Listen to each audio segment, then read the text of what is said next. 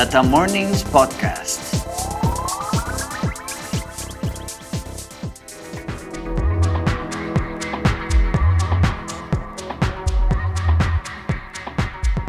Bienvenidos todos otra vez a Data Mornings. Estamos aquí con ustedes. Me encuentro con Jorge Sandoval, el maestro del mundo digital.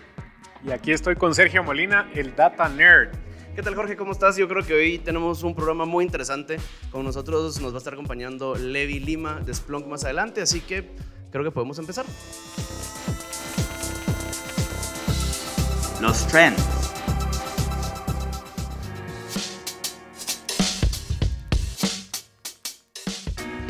Pues Jorge, a mí me gustaría empezar a comentar un poquito cómo está creciendo el ecosistema de todo lo que es la integración de la información. Creo que, que ha ganado mucha fuerza toda esa libertad de escoger qué tecnologías quiere integrar uno y ahí pues nos sale la noticia del día. Eh, eh, la compañía de San Francisco, eh, logró recaudar 200 millones de dólares. Principalmente es una compañía que se dedica a integrar cualquier fuente de información.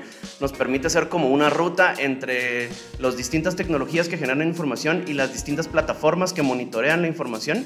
Entonces prácticamente nos da la capacidad de monitorear cualquier cosa.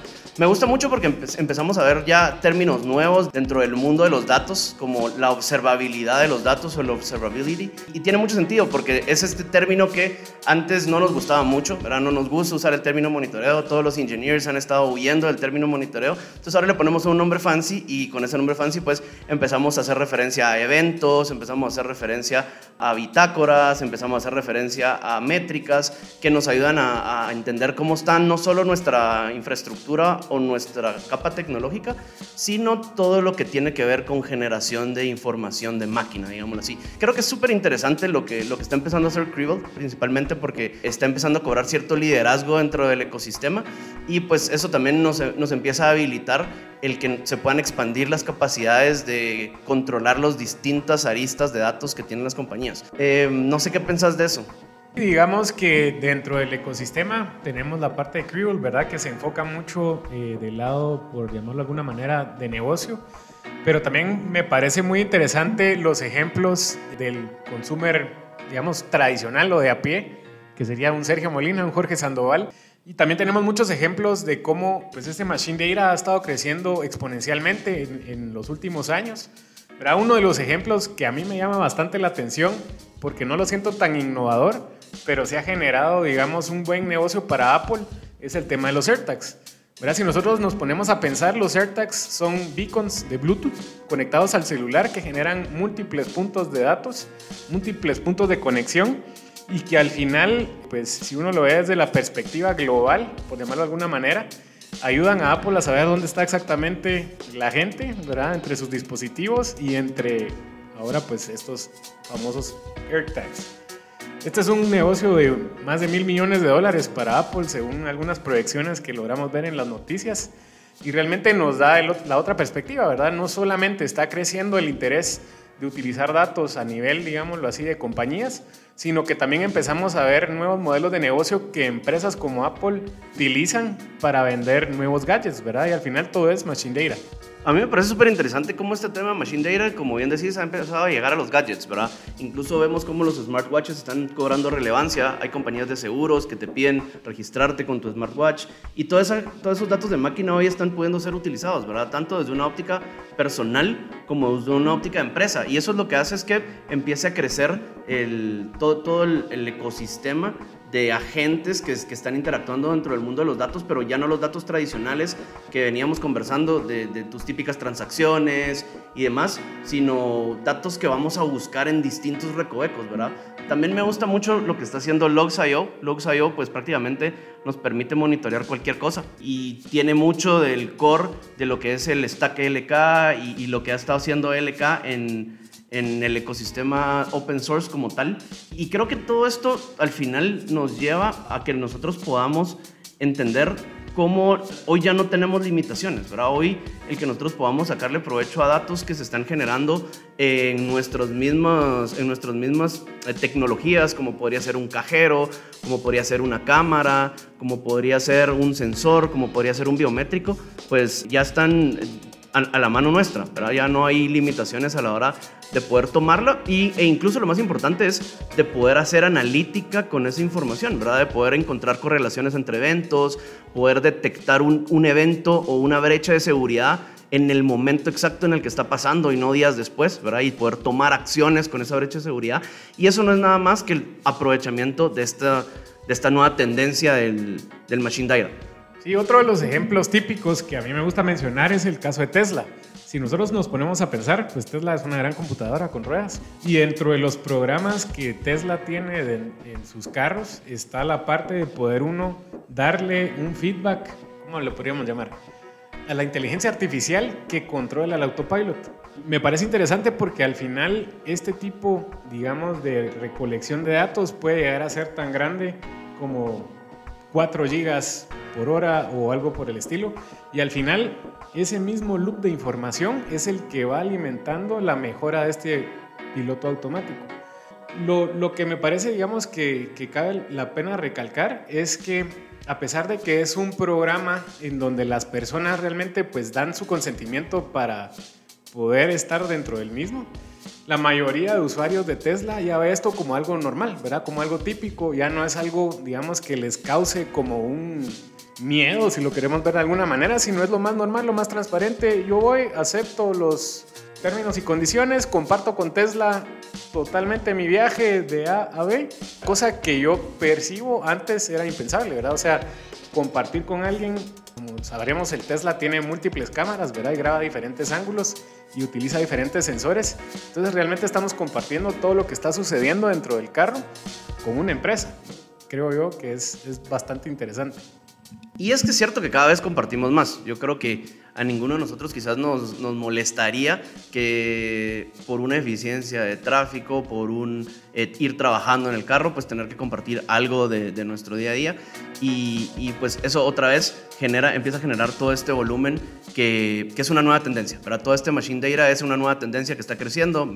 Esta arista de la data no estructurada que está empezando a cobrar relevancia y que incluso está dando las capacidades para que usuarios finales que no anteriormente no habían tenido relación con el mundo de, datos masivos o con el mundo de Hadoop puedan interactuar. ¿verdad? Incluso está esta compañía CowSearch también que ya está añadiendo soporte SQL toda la capa de datos de máquina. Entonces cualquier persona que sepa SQL, ¿verdad? que prácticamente es mucha gente en el mundo, puede tener las capacidades hoy de, de interactuar con estos datos y extraer información e insight de estos datos y más interesante aún, construir modelos analíticos con estos datos. Este, hoy tenemos una de esas grandes compañías, hoy está Splunk con nosotros. Realmente Splunk es, un ejemplo a seguir en, muchos caminos. De hecho, 91 de las Fortune 100 utilizan Splunk hoy. Y creo que es, es una compañía a ponerle foco, así que vamos a pasar eh, a eso y vamos a conversar un poquito al respecto con Levi.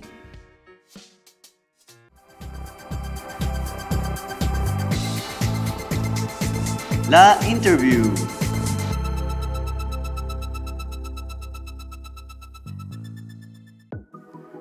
Hoy en la interview tenemos a Levi Lima. Levi Lima tiene 17 años de experiencia en TI y trabaja actualmente en Splunk. Es Partner Technical Manager para Latinoamérica y principalmente su objetivo es promover la independencia técnica de los diferentes socios con los cuales trabaja Splunk. Eh, bienvenido con nosotros, Levi. ¿Cómo estás? Muy bien, gracias Sergio. Eh, primeramente, muchas gracias por este momento, por esta participación, esta oportunidad.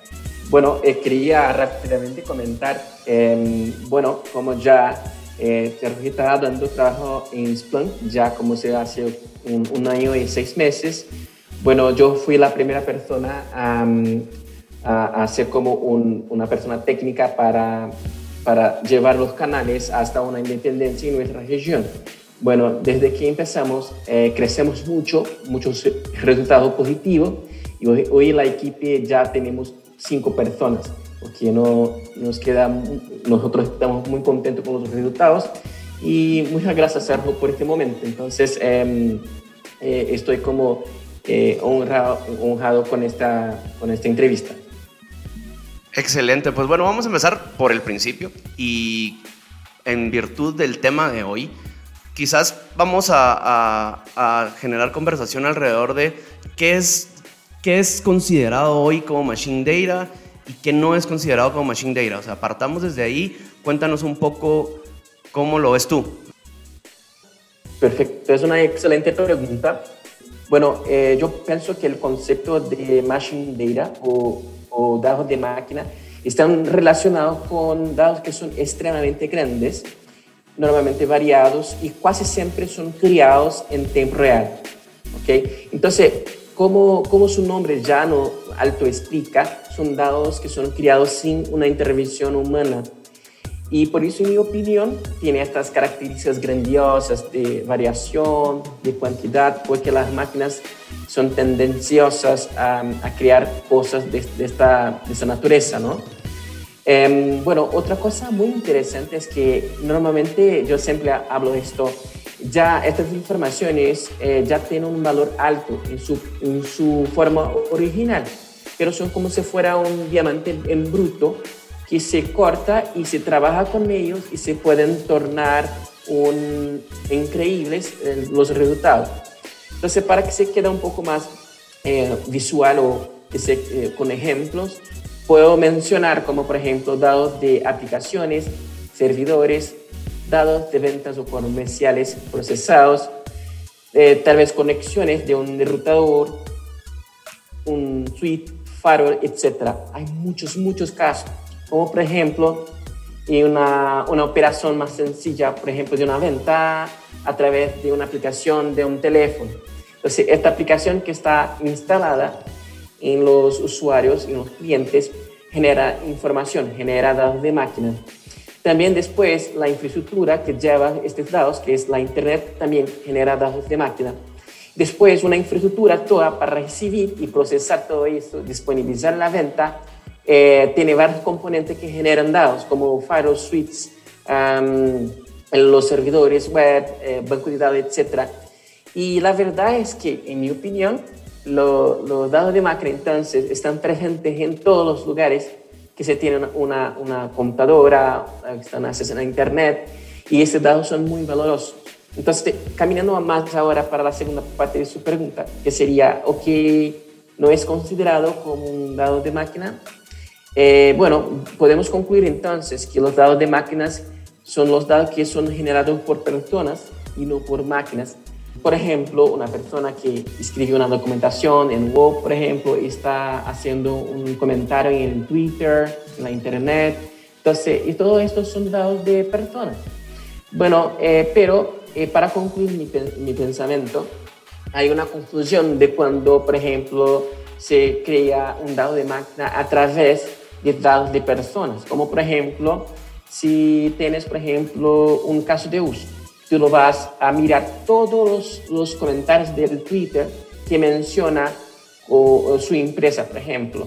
Entonces, eh, una máquina va a hacer ese trabajo de, de mirar, de poner un vistazo en todos los comentarios que personas están haciendo con el nombre de su empresa. Eh, bueno, en, en, este escenario eh, son personas, son datos de personas, pero la máquina está reuniendo estas informaciones. Entonces, está, está más de datos, estas informaciones están de características de, de machine data. ¿Por qué? Porque son en volumen grande y también son variados. Entonces, ahí eh, eh, concluyo con mi pensamiento. Básicamente, entonces, estos son eh, enormemente ahí los datos de máquina y los que no son. Y es súper interesante porque entonces prácticamente bajo la premisa de que estamos constantemente rodeados por máquinas y que las máquinas están constantemente generando información, hay mucho dentro del término de machine data. Ahora, incluso como dices, a pesar de que puede ser data generada por personas, también puede ser procesada como que si fuera machine data, porque al final van a ser máquinas las que lo van a procesar. En cuanto a los sectores que hoy, por ejemplo, son intensivos en IoT, como sectores industriales, como sectores de agricultura o de manufactura, ¿qué tipos de proyectos ves alrededor de, de machine data? ¿Qué se puede hacer con machine data hoy? Muy interesante, pocas personas eh, preguntan sobre, por ejemplo, agricultura. Bueno, básicamente ahí, eh, hablando un poco sobre algo algún caso de uso o cuáles son los tipos de proyectos que desarrollan con Machine Data en agricultura, siempre empezó hablando sobre lo que es más importante para agricultura. La cosa más importante para la agricultura es eh, las previsiones meteorológicas. Esta es la cosa más importante. ¿Por qué? Porque a través de esto se puede, por ejemplo, manejar o utilizar el manejo de las plagas, se puede, por ejemplo, manejar con más eficiencia el uso de los fertilizantes. Entonces, ya con estos comentarios se queda claro que se puede economizar plata y que también puede, por ejemplo, mejorar la calidad del producto final de la agricultura. ¿ok? Y también, pero hay un otro punto muy, muy interesante que sería que normalmente se hace eh, comparando con el histórico, se puede eh, escoger el mejor tiempo que va a hacer la cosecha. Entonces, estas son cosas muy importantes para el tema de agricultura. Normalmente las, las compañías que, que, no tienen una un big data haciendo esto como Splunk, están haciendo de una manera muy manual y se pierde mucho en acerca de plata, acerca de, por ejemplo, el tiempo se cambia mucho, se pasó a, cinco años atrás o seis años cuando tenías los mismos datos históricos o de semanas, meses, o qué, o qué pasa, cuáles son los resultados. Entonces, muchas veces los, estos datos están, este conocimiento están en una persona solamente, y si esa, esa persona se, se falta esa persona, los resultados son desastrosos. Entonces, en el tema de la escritura sería esto. Básicamente, entonces, tenemos sensores espallados en la plantación que nos van a decir de cómo están caminando la temperatura y podemos hacer esa comparación histórica de cómo, cómo hacemos y los resultados también espallados acerca, por ejemplo, de temperatura en la tierra, si, si, si es necesario o no tener más agua o no. Todo esto es controlado por máquinas a través de sensores. Y por último, también nuestro sistema puede tener una, una un, report, una, un informe, ¿no? Y una tela que pueden apoyar en documentaciones que son obligatorias, porque muchas veces en muchos países de nuestra región el gobierno requiere una documentación de cómo, cómo está la plantación, eh, como si fuera un control de alimentos, ¿no? Entonces, todo esto, la, nuestra herramienta ya está providenciando. Entonces se gana mucho, no solamente en tema de plata, pero de eficiencia y, cumplimiento también de las obligaciones. Bueno, también tú lo preguntaste algo de la industria, ¿no? Y manufactura. Bueno, cuando pienso en manufacturación, pienso de que, imagínate una, una fábrica, ¿no? Y que tiene, por ejemplo, operaciones que son constantes, son repetidas con vaso mecánico, por ejemplo, una, una de altos, por ejemplo, o de algo que sea, podemos repetir el proceso. Entonces, básicamente ahí se empieza con una función de la, del departamento de TI en conjunto con el departamento de operaciones, que ahí en inglés llamamos de IT and OT, que básicamente es Technological Information y el otro lado sería Operation Technology, que básicamente sería, el Operation Technology sería equipamientos de, grandes, ¿no? Como los brazos robóticos. ¿Y quién controla esto? Por ejemplo, son sistemas como, por ejemplo, SCADA de Siemens, que son sistemas muy sencillos, carísimos, y que controla entonces toda esta operación repetida. Y bueno, ¿qué pasa es que eh, antiguamente eh, las operaciones eh, de manufactura serían muy excluidas del área de TI, pero hoy en día no. Están cada vez más, más juntos, más próximos. Es decir, que, por ejemplo, a través de, de máquinas con Windows controla algunas salidas o entradas de datos de máquinas de OT, de SCADA, ejemplo y ahí se, se tiene, por ejemplo, una, un ejemplo muy claro de que el mundo necesita estar conectado. Entonces, ¿cómo, cómo sería este caso de uso? Eh, bueno, nuestro producto puede monitorear de cómo qué se pasa adentro de la área de OT, o como por ejemplo, cómo está se pasando, si el brazo robótico está haciendo su trabajo como esperábamos. Y tengo un ejemplo muy claro en mi cabeza. Pasó acá en Latinoamérica, en un caso de que una fábrica de autos el brazo debería siempre hacer un movimiento a la derecha, pero por, por tema de, una, de un ataque se, hubo una, un cambio en el código el brazo se pasó a hacer el movimiento a la izquierda y por eso se perdió una vida. Entonces, mira, de que es un, tema muy serio. Entonces, tener visibilidad de, de los cambios que se, que se, están haciendo en los sistemas de OT. Entonces, esto es un caso de uso que nosotros podemos providenciar sería visibilidad de los cambios que, que, están aconteciendo en la infraestructura. ¿Y por, qué es importante? Porque nuestra plataforma, como puede ingerir, recibir datos indistintos de cualquier tipo de máquina, podemos entonces mirar tanto la parte de T como de OT, o sea, las que están en la fábrica, en la manufacturación, tanto la parte, por ejemplo, de IT, que sería en los computadores que están manejando o que sea una persona que está conectada en Wi-Fi en la fábrica haciendo algún comando. ¿okay? Entonces, ¿y cómo hacemos esto? No, no, es solamente una pantalla que te iba a tener acceso, pero como también una aplicación en el teléfono de una persona que está caminando en la fábrica y como si fuera una, como es una tecnología de realidad eh, eh, alimentada que se posiciona en la cámara del teléfono para el, el, equipamiento, por ejemplo, un brazo o, por ejemplo, un sweep, un holder, y a través de la cámara y le va a traer la información de salud del equipamiento, si hubo cambio o no, a través de, de, la cámara. O sea, la persona no necesita tener conocimientos muy rigurosos técnicos o cosas así, va a aparecer un gráfico en rojo, verde, de acuerdo con la salud, ¿ok? Entonces, esto es como si fuera un avance gigantesco, porque son datos al vivo, ok, okay, okay son datos vivos, entonces, si la persona está físicamente o está atrás de una computadora, va a tener lo mismo resultado.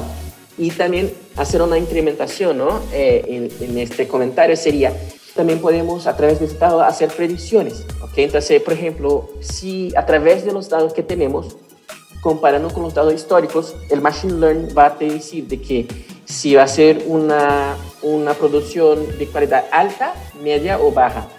Y también, también podemos hacer predicciones de manutención.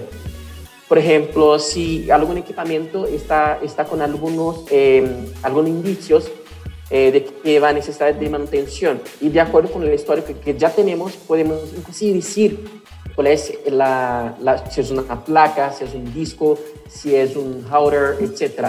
Entonces podemos predecir de acuerdo con el histórico que tenemos, ¿ok?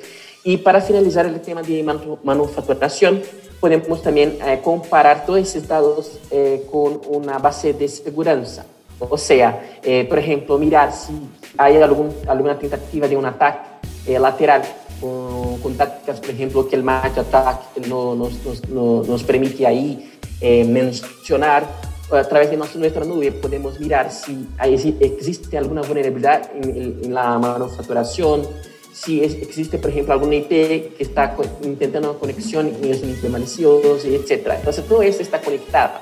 Entonces, mira, de que estamos en una era de que todo está conectado, entonces la área de TI, OT y seguridad necesitan de alguna manera tener una visibilidad más profunda. Y para finalizar, un caso general de industria sería, que, que tengo claro en mi cabeza, sería casos en nuestra región de industria de energía. Entonces, mira de que, por ejemplo, tenemos varios casos de empresas de energía que, que economizaron mucho o alimentaron su facturación eh, de una manera estrondosa, muy grandiosa, a través de, nuestro, de nuestra capacidad de analítica. Por ejemplo, predecir si en algún punto están con falla en la energía por tema de falta de, de capacidad del equipamiento apoyando a que ellos puedan, por ejemplo, economizar con modernización de sus equipamientos, enviando toda la operación hasta la nube. Las personas que hacen la medición de energía o que van a hacer la manutención, ya no más utilizan los antiguos o muy caros, están con sus teléfonos y apuntan la cámara y pueden, eh, pueden hacer la medición y hacer comentarios en un dashboard. Trae muy agilidad para nuestro, nuestros clientes. Entonces, de la misma manera, podemos traer eh, el mismo caso de uso anterior, seguridad para las compañías de energía. Y también, para finalizar este comentario, también podemos, por ejemplo, mirar cómo, cómo estamos de mm, performance, de performance acerca de la salud de la energía, si estamos enviando, eh, si la compañía está enviando carga suficiente para una región o si no está, ¿por qué? Entonces, todo esto, nuestra herramienta puede hacer el cálculo y traer una persona analítica, una persona de negocio, el CIO, una persona que está en la calle haciendo los, los, las mediciones.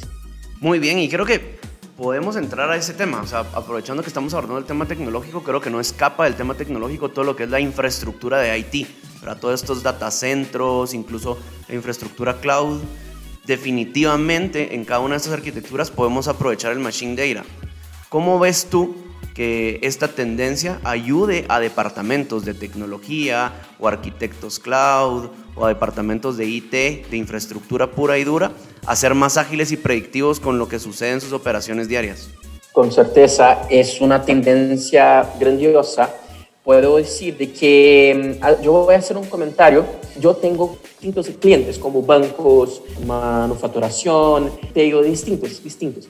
Todos ellos están buscando una, una única cosa, tomar decisiones basadas en datos. Porque por varias veces existen varios casos de uso que están probando de que ellos están economizando o están, por ejemplo, eh, ganando contra la competencia de, sus propios, de su propio negocio con ese tipo de información. Entonces, el departamento de tecnología se cambió por un escenario de muy, mucha importancia. El pasado sería, por ejemplo, el, tecnología o, de seguridad de información, lo que sea, siempre fuera un departamento comparado con un departamento que, que gasta la plata, pero no trae mucho valor al negocio. Pero se cambió mucho esto. Hoy en día está al contrario. El departamento de TI está conectado con todo. Mira, hasta cinco años atrás o un poco más, todas las compañías estaban prácticamente haciendo sus controles baseados en silos, o sea, con pantallas distintas de distintos fabricantes y luchando, o, sea, intentando poner las informaciones reunidas de alguna manera en una pantalla, pero de una manera que es casi imposible, porque mucho complejo de, de accesarlos, como por ejemplo infraestructura de nube comparado con Primes, otras están en, dados en data center de un tercero o parterizado, y así va, o están en la, la internet. Entonces, esto se crea silos entonces, separaciones. Entonces, en, muchos casos, en el pasado, el cliente está en el, reto de no, no consigue tomar decisiones inteligentes. Entonces, lo que está intentando es, en el pasado sería crear hora de cálculo para tener alguna gráfica, para tomar alguna decisión. Y a veces, basado en esa decisión, que, que en una hora de cálculo que se tuvo un, por medio del mes pasado, dos, tres meses pasado. Entonces, muchas veces la información ya no tiene tanto valor como tenía si fuera en tiempo real. Y después de que toma esa información que ya es vieja, va a intentar crear scripts para tomar acciones. Entonces, todo esto, estoy haciendo un comentario que son cosas que no son efectivas, que no, no lo traen mucho valor. Pero eh, cuando, em, cuando, empezamos a, a, a comentar de que, mira, y si todo esto que estamos hablando todas esas datos de máquina podría mirar en tiempo real. ¿okay? Entonces, como si fuera un único nivel de vidrio que se pueda mirar todos los datos, no importa si son datos de internet, de cloud, on-prime, si sea el dado de su coche que es eléctrico, no importa, todo en una pantalla. Y que en esta pantalla tú lo puedas preguntar cualquier cosa, como si fuera una búsqueda que tú lo haces en el Google. ¿Ok? Uh, o qué pasa, uh, qué pasa con el error en la infraestructura, él va a te contestar.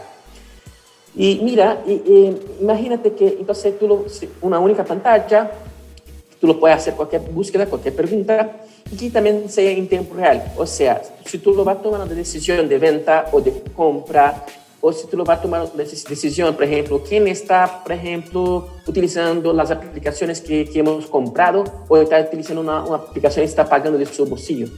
Entonces, todo ese tipo de preguntas, tú lo vas a, obtener las, las respuestas en tiempo real. Y imagínate que también tú lo puedes tomar acciones también en tiempo real, en esta misma pantalla.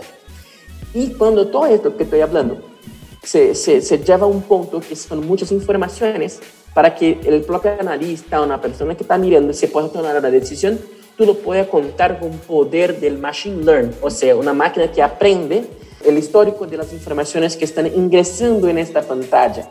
Y con esto van a pasar a poner alarmas, van a poner como si fuera una, mm, una alarma o una acción basada en ese estado. O sea, la máquina pasa a contribuir o, contribuir con acciones o contribuir con, eh, con informes o contribuir con, eh, la palabra correcta sería con anómalo, ¿no? Entonces, o que, o que hay, o que, o que tenemos de anómalo en nuestro, en nuestro ambiente, o que está distinto, o que no debería acontecer, pero está aconteciendo. Entonces, la máquina va a aprender y, va, una vez que está apuntando correctamente, por ejemplo, dejar de que la máquina tome algunas acciones por, por sí. Entonces, mm, ahí ya sería el, el punto de tener una que llamamos de AI, inteligencia artificial.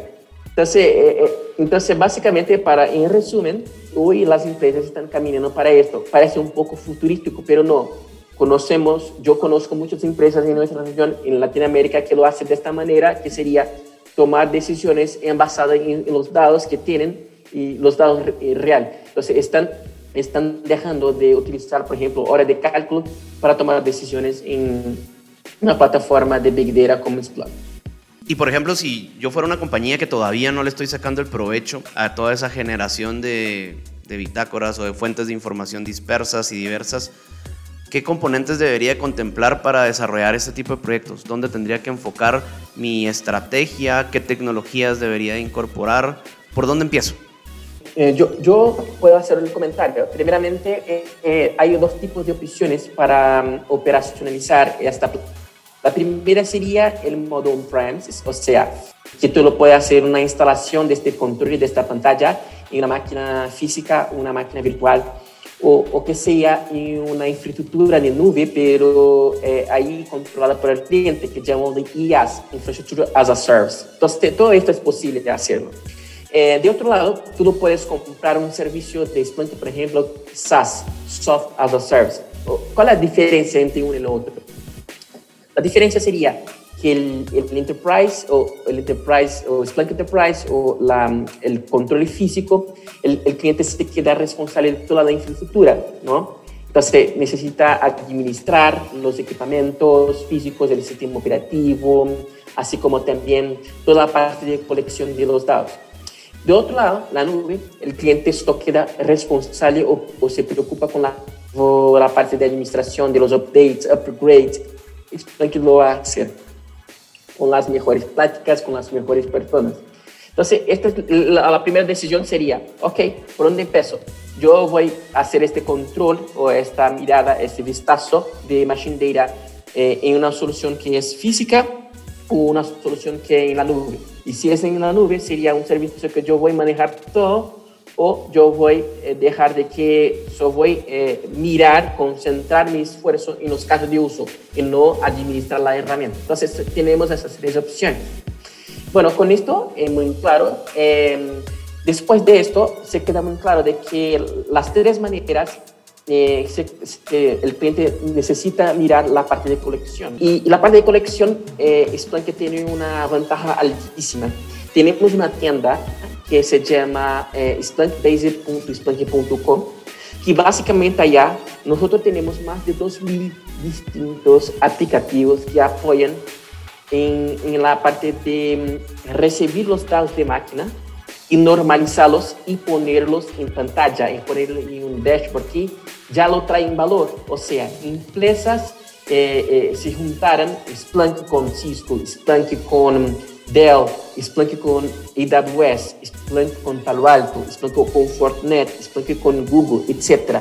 Entonces, construimos ya una, una pantalla o cómo hacer la ingestión de los datos. Entonces, el cliente toma esa ventaja de hacer una instalación de un aplicativo en nuestra plataforma y como si fuera como mágica, entonces recibe los datos y ya eh, son normalizados y, reciben una pantalla listos. Entonces esto eh, sería como una, mm, yo comentaría que sería como si fuera una, una ventaja alta, porque siempre el negocio le pide de que le trae valor muy rápido. Entonces, y muchas veces trabajar con datos de máquina para quien está empezando es un desarrollo altísimo, ¿no? Es, es como si fuera un reto altísimo y entonces por esto comento de esto, del splankbase.com, que es de donde normalmente nuestros clientes empiezan. ¿okay? Entonces ahí sería eh, mi recomendación. Entonces tomar la decisión si es física o on-premise es la solución y tomar la ventaja de nuestro sitio splankbase.com, que nos va a traer un valor rápido y, y consistente. Muy bien, pues bueno, yo creo que, que, en, la era en la que vivimos ya no tenemos muchas limitaciones. Creo que las limitaciones ya no las terminamos poniendo nosotros porque como estamos viendo no tenemos limitaciones en formatos de archivos, no tenemos limitaciones en arquitecturas tecnológicas de donde lo queramos correr, no tenemos limitaciones en cuanto a casos de uso. Entonces creo que esa flexibilidad hoy se, se ha exponenciado mucho más de lo que era hace 10 o 15 años y plataformas como Splunk nos dan esas capacidades para para poder abordar estos retos.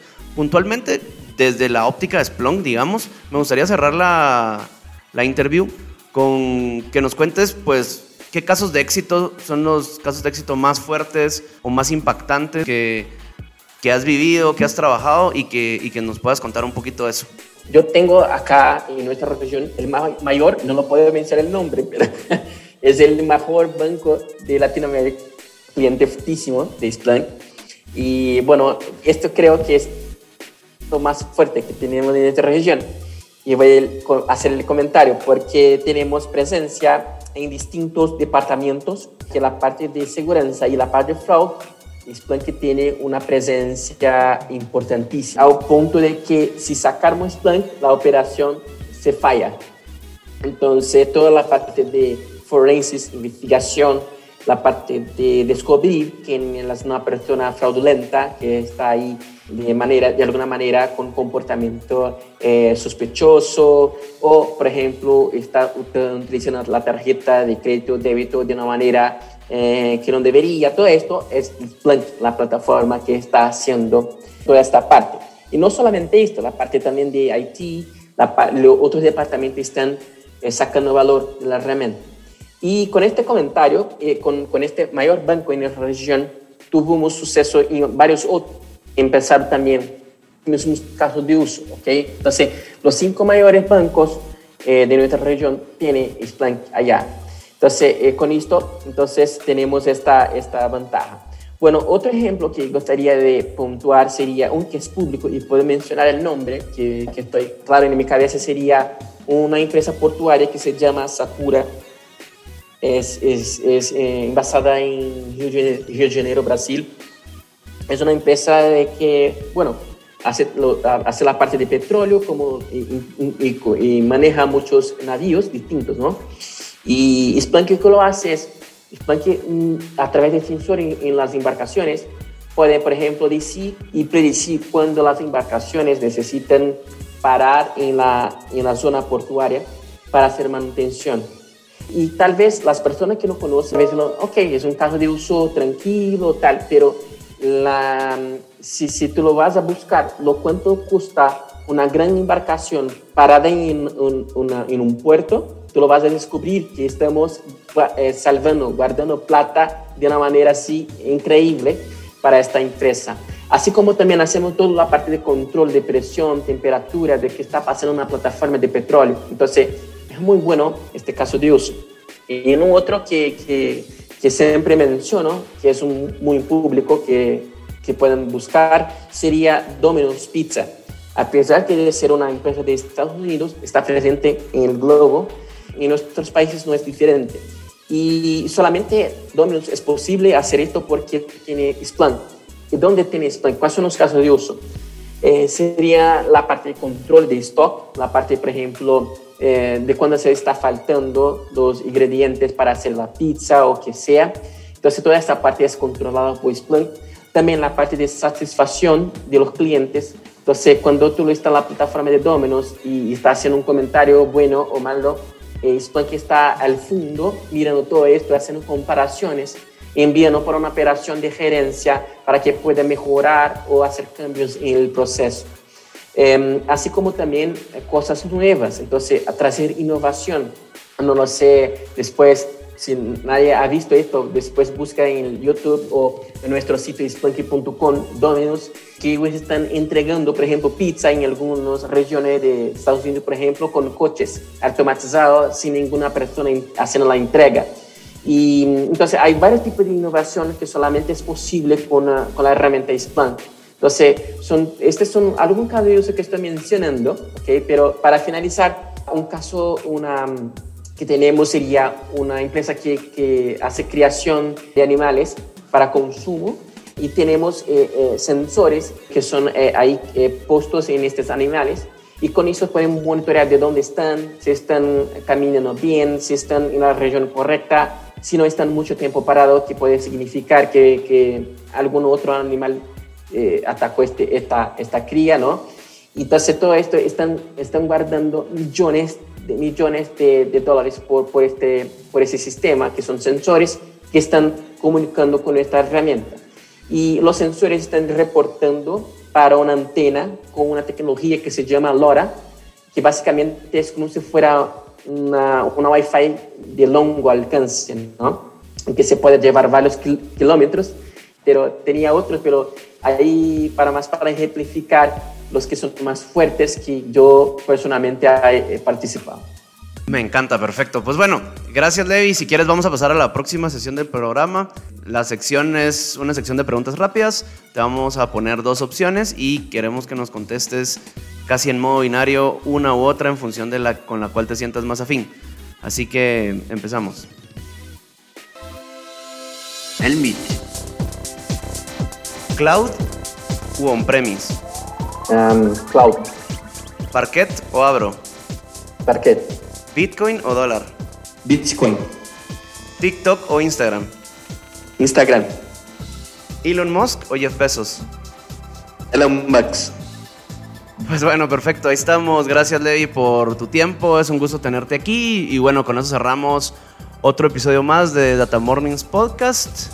Hasta la próxima. Por nada, no. Gracias a ti, Sergio. Un placer.